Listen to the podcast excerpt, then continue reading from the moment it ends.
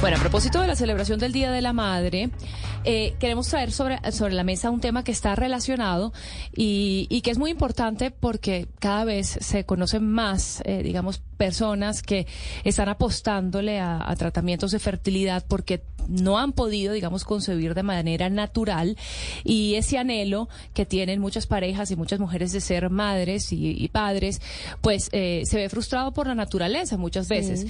Y, y ha habido tanto avance en este campo que vale la pena hablar con un experto sobre esta materia que, que, nos, que nos explique un poco cuáles son esas posibilidades que tienen las mujeres que quieren salir embarazadas y que no han podido hacerlo de forma, digamos, natural y, y bueno, y que nos cuente también eh, a qué se debe la infertilidad en una mujer, como para entender un poco más este tema. Y vamos a hablar con el médico ginecólogo, experto en fertilidad y profesor universitario, Juan Carlos Ramírez. Doctor, gracias por acompañarnos. Hola, muy buenos días y muchísimas gracias por esta invitación para hablar de un tema tan supremamente interesante, sobre todo un día como hoy, que es el tema de los problemas de fertilidad. Claro y sobre sí. todo también tan actual. Mm. Doctor, eh, ¿es, ¿es idea mía o los problemas de fertilidad son cada vez más comunes en las mujeres? ¿Y a qué le podemos llamar infertilidad? Correcto, mira, ahí, ahí nosotros tenemos que puntualizar varias definiciones. Primero, infertilidad es la incapacidad para una pareja de poder lograr un embarazo espontáneo después de 12 meses de relaciones sexuales sin estar utilizando ningún método de planificación. Entonces lo tenemos que poner en términos de un año. A veces hay parejas que nos llegan a la consulta, Tor, llevamos dos meses buscando el embarazo y nada. Nos dicen, no, eso es un proceso normal eh, que se va dando poco a poco, pero si ustedes ya pasan más de 12 meses, más de un año, y no haber podido lograr el embarazo, ahí sí se requiere pues hacer unos estudios a profundidad y mirar a ver dónde puede estar el problema. Y el otro punto que tú lo citaste es completamente cierto, que nosotros estamos viendo que el 20% hoy en día de las parejas no pueden lograr concebir un hijo de manera espontánea. Estamos hablando es una de cada cinco. Y hay varios factores y uno de ellos, sin duda alguna, es que, pues primero, las parejas están postergando el plan de fertilidad. Entonces, digamos, el reloj biológico en la mujer no la favorece mucho y a veces las pacientes llegan a los 35, 38, 40 años y dicen, bueno, yo quiero tener hijos, pero de pronto quiero terminar el posgrado, la maestría, quiero...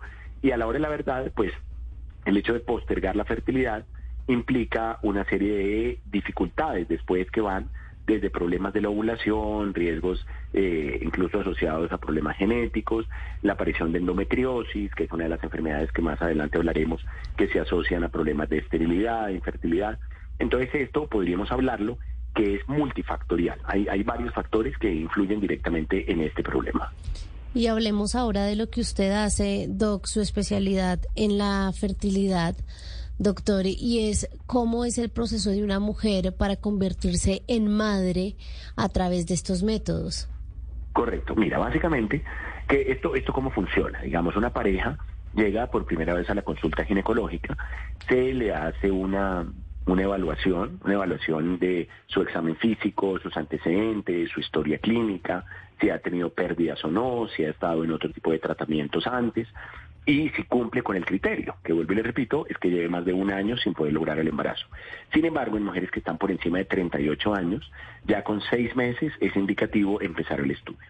Entonces, para nosotros es muy importante hacer el estudio en pareja. Nosotros no podemos centrarnos solamente en el tema de la mujer, e incluso a veces lo vemos en la consulta. La paciente le dice a uno, no, doctor, estúdieme a mí, porque yo creo que mi esposo está bien, o mi esposo tiene una hija de 15 años. Eso no tiene nada que ver. La fertilidad puede ir cambiando a través del tiempo.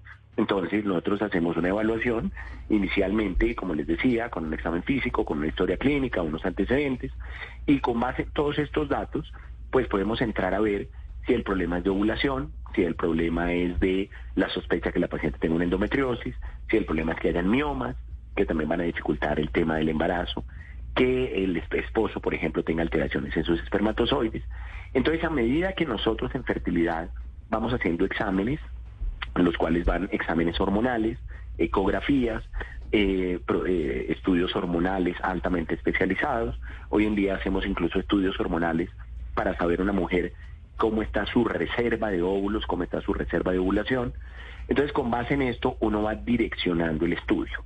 Entonces, el esposo tiene eh, espermatozoides escasos o muy lentos o produce, digamos, unos espermatozoides, pero todos tienen formas anormales.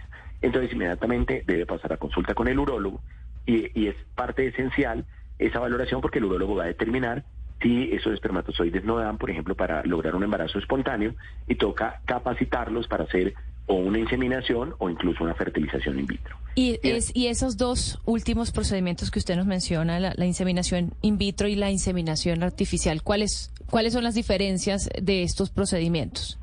Correcto, pregunta muy importante. Los tratamientos de fertilidad se dividen en dos. Una cosa que se llaman los tratamientos de fertilidad de baja complejidad. ¿Qué son tratamientos de fertilidad de baja complejidad? Son tratamientos de fertilidad en los cuales una mujer eh, va eh, a, un tratamiento de inseminación. La inseminación es, eh, se hace un estudio de ovulación y en el momento en que la mujer va a ovular, se hace la toma de la muestra de espermatozoides del esposo, el biólogo en el laboratorio manda un, un, preparado y ese preparado a través de un catéter, a través de una manguerita, en la parte interna del útero, va a poner los espermatozoides en ese procedimiento muy cerca de las trompas uterinas. Eso es lo que se llama inseminación, porque es precisamente poner el semen del esposo ya con una preparación para optimizar el resultado de los espermatozoides, para que se dé el embarazo con una droga, unos medicamentos que se han eh, formulado a la mujer para que ovule mejor y se pone el semen dentro del útero, a ver si el embarazo eh, se da o no se da. Cuando el tema es mucho más complejo, o sea, cuando la calidad de la ovulación de la mujer es muy, muy, muy, muy importante, o por ejemplo, que estén obstruidas las trompas uterinas, que ella haya tenido una infección pélvica hace varios años y se le dañaron las trompas, o que tenga una endometriosis, o que tenga, por ejemplo, unos miomas, entonces, y toque operar, quitar los miomas, etcétera. Entonces, eh, ya cuando es un problema mayor, va a un tratamiento de fertilidad de alta complejidad.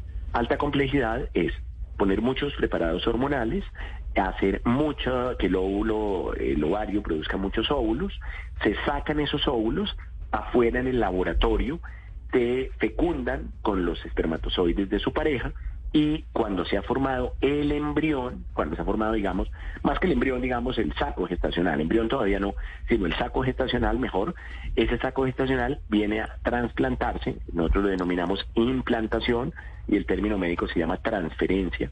Entonces se hace una transferencia embrionaria a la parte interna del útero. Entonces, como ustedes verán, el uno es poner semen dentro del útero y se llama inseminación y el otro se llama un tratamiento de fertilización asistida o un tratamiento de fertilización in vitro. Lo importante es que hay opciones para aquellas, ¿no? Porque no, esa es otra cosa. Hoy en día muchas mujeres deciden de antemano, pues no quiero ser madre, pero hay otras que lo deciden y a veces lo deciden tarde y estas son algunas de las opciones que están sobre la mesa en el caso de que un médico, por supuesto, así lo indique. Doctor Juan Carlos Ramírez, gracias por estar con nosotros. Un día tan especial como el de hoy. Muchísimas gracias a ustedes por esa invitación y estaré atento a, resolver muchas preguntas. Hasta luego. Y Andreina, vamos a continuar hablando de este tema, pero ahora de la, del otro lado, la otra cara de la moneda, no tanto este aspecto médico clínico de la ginecología, sino de las madres.